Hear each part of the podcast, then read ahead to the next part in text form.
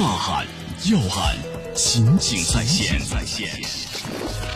法律解析，抽丝剥茧，请听案件聚焦。好，接下来我们进入到高爽说法的案件聚焦，我是主持人高爽，继续在直播室问候您。遭到打、冻、饿、禁闭等等肉体上和精神上的摧残啊，持续时间达半年之久。山东德州方庄村的女孩方某阳呢，在去年的一月三十一号被公婆和丈夫虐待致死，年仅二十二岁。那么方某阳呢，身高一米七六，出嫁的时候有一百六十多斤，去世的时候只有六十多斤，一直到死，对方都没有一个道歉。来，今天我们来讲一讲这样一起案件。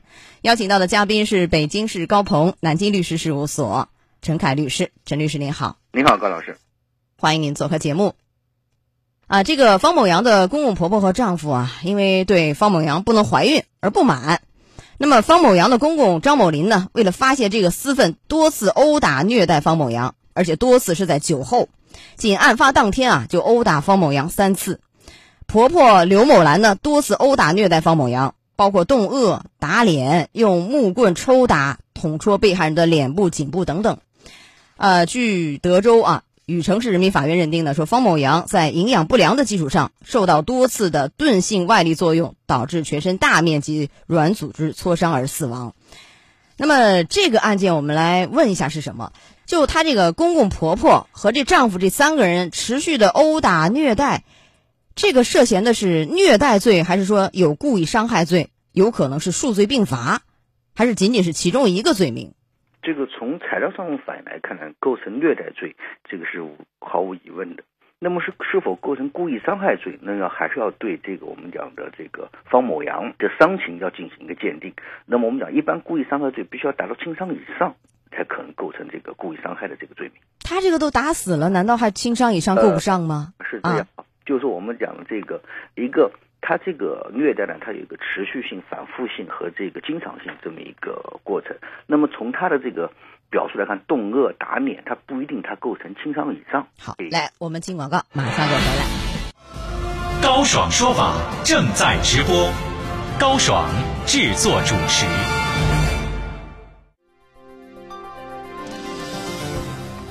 山东女子不孕被婆家虐打致死。摧残长达半年，高爽说法继续为你讲述。好，在半点广告以后，欢迎回来，欢迎您继续锁定江苏新闻广播高爽说法节目，我是主持人高爽，继续在直播室问候您。好，我们今天讲的是山东一个女子啊，二十二岁，因为不孕被婆家呢虐打致死，摧残长达半年之久。那么，我们来讲讲这样一起案件里面有哪些？涉法问题，这个一审法院有没有一些程序违法等等？邀请到的嘉宾呢是北京市高鹏南京律师事务所陈凯律师，陈律师您好，您好高老师，欢迎您做客节目啊！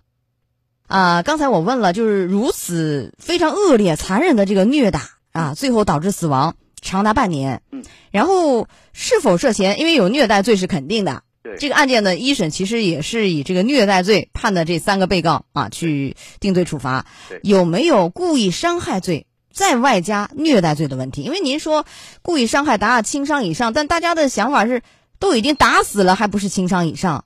这个怎么理解？你讲这个打死了和这个死亡，就打和死亡结果之间啊，它是不是这个有这个因果关系？这个上面来讲，可能还要结合案件的案情以及结合的，比如说尸检报告来加以确认。如果说他的死亡结果跟他们之间的这个虐打，这个有直接的因果关系，那这会儿定话了，定故意伤害也好，甚至于故意杀人也好，都是有可能的。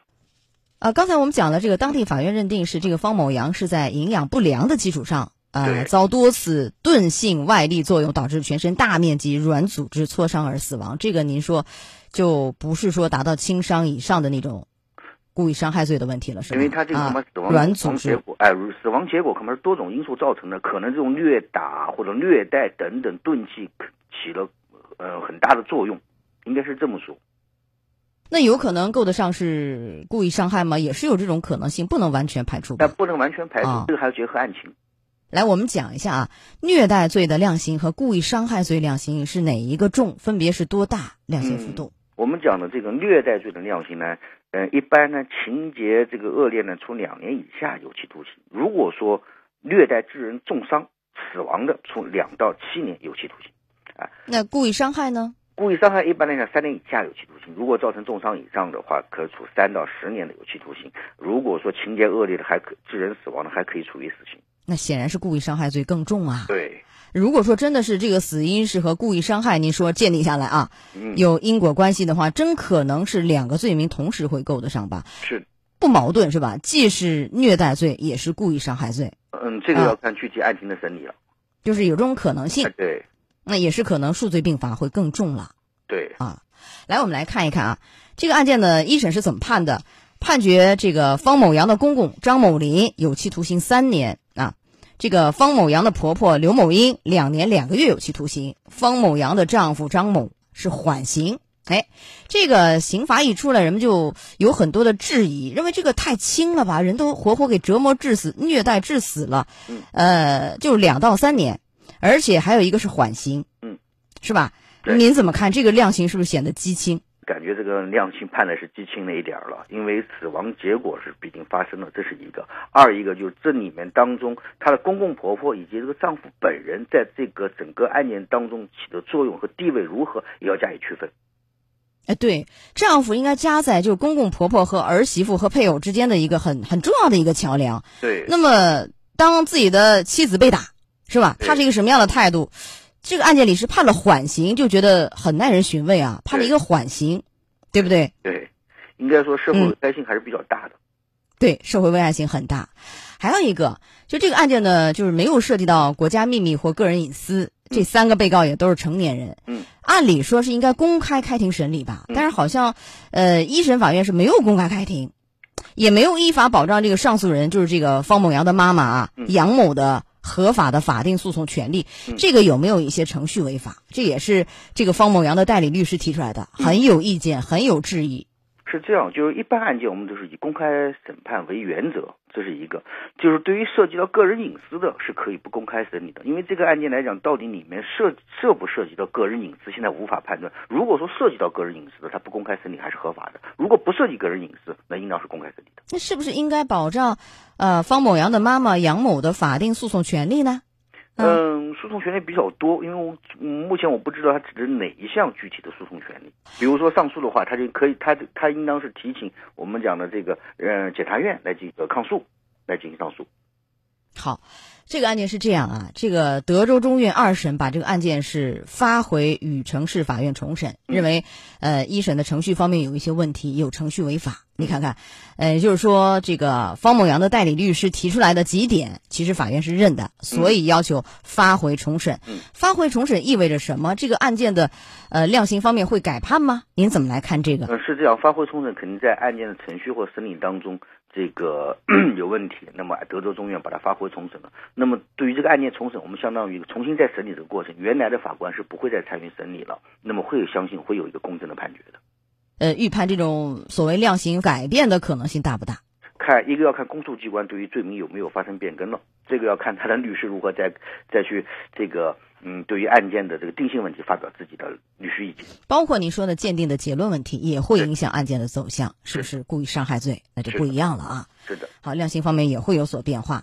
来，我们讲讲这个民事赔偿，就是说在之前那个一审当中赔是怎么赔的？赔了四万多，嗯，一条人命四万多，嗯太少了吧？是不是太少了？来，而且一审你没有说给那个死亡赔偿金、被抚养人生活费，完全没有支持，您怎么看？这符合法律规定吗？这个我们觉得赔偿的来讲的话是比较是比较少的。嗯，什么误工费之类的，嗯我觉得这个呃好像没有没看不出依据出来，应该这么说，不符合我们正常人这么一个理解。一般来说，像这样的一个案件啊，虐打致死啊，一条人命，呃，民事赔偿，无论是刑事附带民事还是单独的民事赔偿，大概在多少幅度的一个赔偿范围？嗯，这个要结合当地的收入水平了。嗯，按照我们南京这儿来讲的话，一般来讲有八十多万，八十多万。八十多万。对，而这个案件一审赔了四万多，大家看一看啊，悬殊很大，似乎也有点太大了吧这？个要结合当地的这个嗯收入水平，应该来说，这个我只能说看不出这个依据出来。而且也没有给死亡赔偿金、被抚养人生活费这两项是应该给予支付的吧？是不是？是的，你看显然有问题，我们期待二审有所改判啊！来，我们来讲讲这个案件的反思，是一个悲剧。但是我想，也许前期可以避免。如果说在第一次遭遇家暴的时候啊，寻求法律的帮助，报警啊，找妇联啊等等，是不是可以有效的去防范这样悲剧的发生？您讲一讲。至少我觉得应该起到一个威慑作用，不能他们这么肆无忌惮。那还有提示吗？作为这个受害者来讲的话，我们讲不能就是说甘心情愿这样，还是要像您说的，像妇联啊或者报警来积极的处理这件事。嗯，当然也可以寻求的还有比如说街道居委会、社区等等啊，所在单位都可以寻求帮助，很多渠道。所以一定要在被家暴的第一时间寻求法律的保护，这是非常重要的。好，来到这儿结束我们的案件聚焦，也非常感谢陈凯律师。好，陈律师再见。好，再见。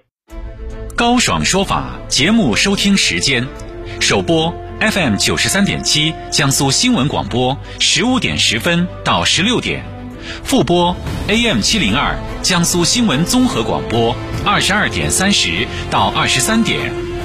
想咨询法律问题和主持人高爽互动，请下载大蓝鲸 APP 到高爽的朋友圈。节目微信公众号“高爽说法”。网络收听方式：江苏广播网三 w 点 vojs 点 cn。智能手机下载大蓝鲸 APP 或蜻蜓、喜马拉雅等，搜索“高爽说法”，可随时收听。